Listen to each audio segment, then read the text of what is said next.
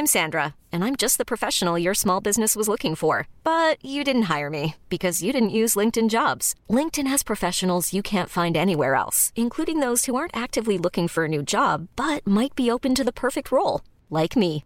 In a given month, over 70% of LinkedIn users don't visit other leading job sites. So if you're not looking on LinkedIn, you'll miss out on great candidates like Sandra. Start hiring professionals like a professional. Post your free job on linkedin.com/achieve today. Qu'est-ce que j'ai dit à, à Elon Musk? Vous voulez venir en Europe? On va avoir des règles et les voilà. Il faut que nous ayons un cloud souverain. La tactique TikTok, opacité, addiction et ombre chinoise. Est-ce qu'on est en train de vivre une révolution? Moi, ce que je dis, c'est que la révolution a déjà eu. L'IA est déjà là, elle est déjà omniprésente absolument partout, et le monde ne s'est pas effondré. Signaux faibles, le podcast de siècle digital qui décode l'actualité du numérique.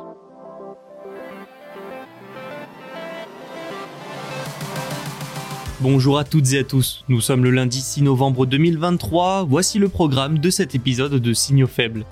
Elon Musk a dévoilé une intelligence artificielle générative nommée Grok pour concurrencer ChatGPT. Nous parlerons aussi de Canon qui pourrait bien bousculer le marché des semi-conducteurs avec des machines peu coûteuses. Les entreprises chinoises ensuite, elles détiennent de plus en plus de brevets de cybersécurité portés par Huawei et Tencent. Et quatrième et dernière actualité, Lemon 8, le Instagram de ByteDance, ne connaît pas le succès espéré aux États-Unis. Des actualités diverses et variées aujourd'hui, à commencer donc par l'IA d'Elon Musk. Allez, c'est parti.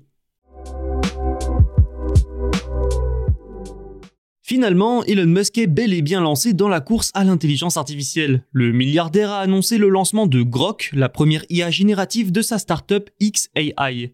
Grok est conçu sur Grok 1, un modèle de langage créé en seulement 4 mois par les équipes de XAI. L'IA va être lancée auprès d'un panel d'utilisateurs après seulement 2 mois d'entraînement.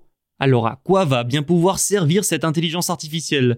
XAI a expliqué que leur création est, je cite, conçue pour répondre à presque tout. Grok posséderait également de l'esprit et une tendance rebelle au sarcasme selon les mots d'Elon Musk.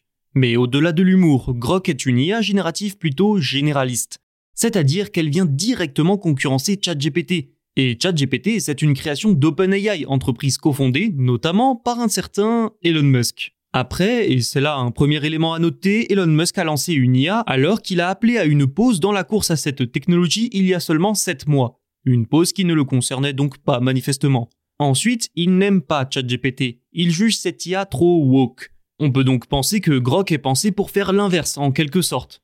XAI explique ainsi que son IA répondra, je cite, aux questions osées qui sont rejetées par la plupart des autres systèmes d'IA. Une déclaration qui n'est pas sans rappeler la vision de la liberté d'expression absolutiste d'Elon Musk. L'homme d'affaires a également expliqué que Grok aura accès aux données du réseau social X. Pour lui, c'est un énorme avantage sur les concurrents puisque ça donne à l'IA un accès à des informations en temps réel.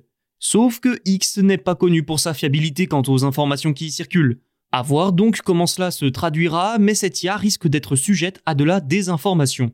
Dernier élément, et pas des moindres, cette IA liée à la plateforme X donc va dans le sens de la création d'une super application, une plateforme regroupant tout un tas de services différents. Cette première version de l'IA est disponible pour un nombre limité d'utilisateurs aux États-Unis et il est possible de s'inscrire sur une liste d'attente via son compte X. Et à l'avenir, elle sera disponible pour tous les abonnés payants Premium Plus de X on peut imaginer qu'Elon Musk souhaite pleinement implanter Grok dans sa future super application.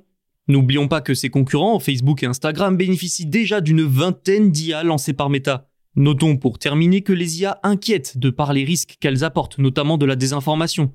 Une question se pose alors, Grok est-elle prête et préparée pour éviter ce genre de problème?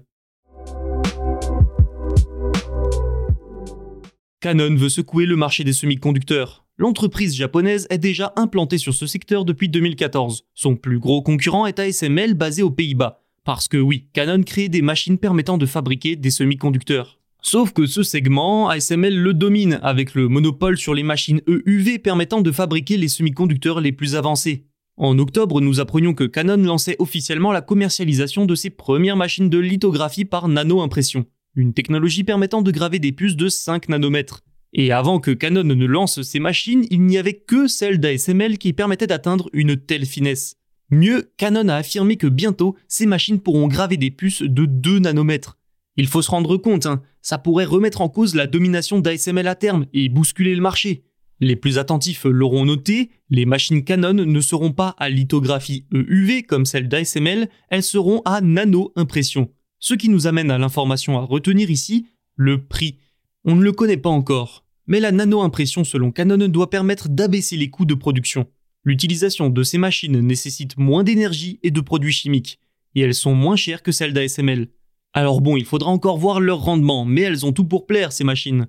D'autant plus que les machines EUV de l'entreprise néerlandaise, mais aussi ces machines DUV, sont sous le coup de restrictions à l'exportation vers la Chine imposées par les États-Unis. En gros, ASML va devoir dire au revoir au marché chinois. Mais les machines à nano-impression, elles, ne sont pas concernées par ces mesures. Canon aura donc potentiellement accès à ce marché très demandeur alors qu'ASML doit en partir.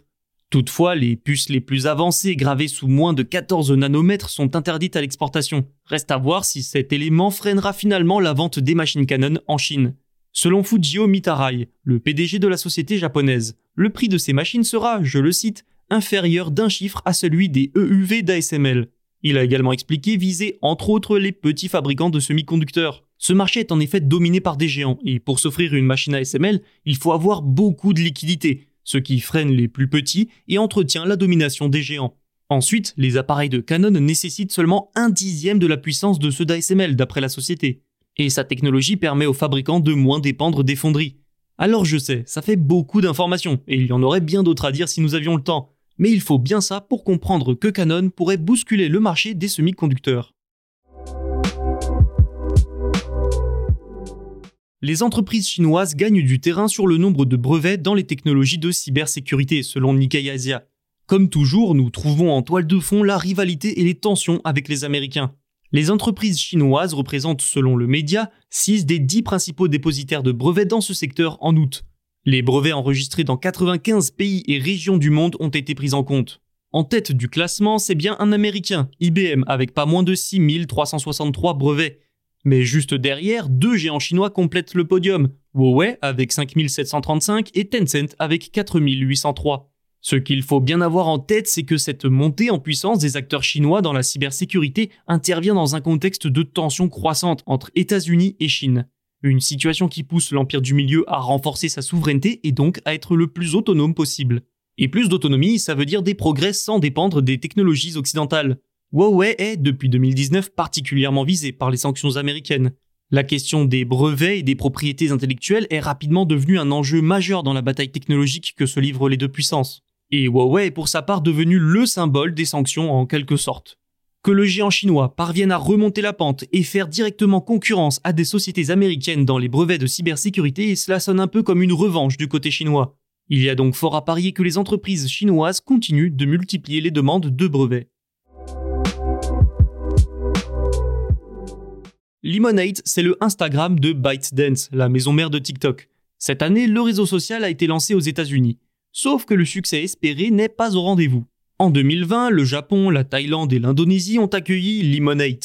Le succès fut un peu long à arriver. En juillet 2021, l'application ne comptait que 292 000 téléchargements mensuels, mais elle s'est diffusée pour finalement atteindre un an plus tard les 10,6 millions de téléchargements au total.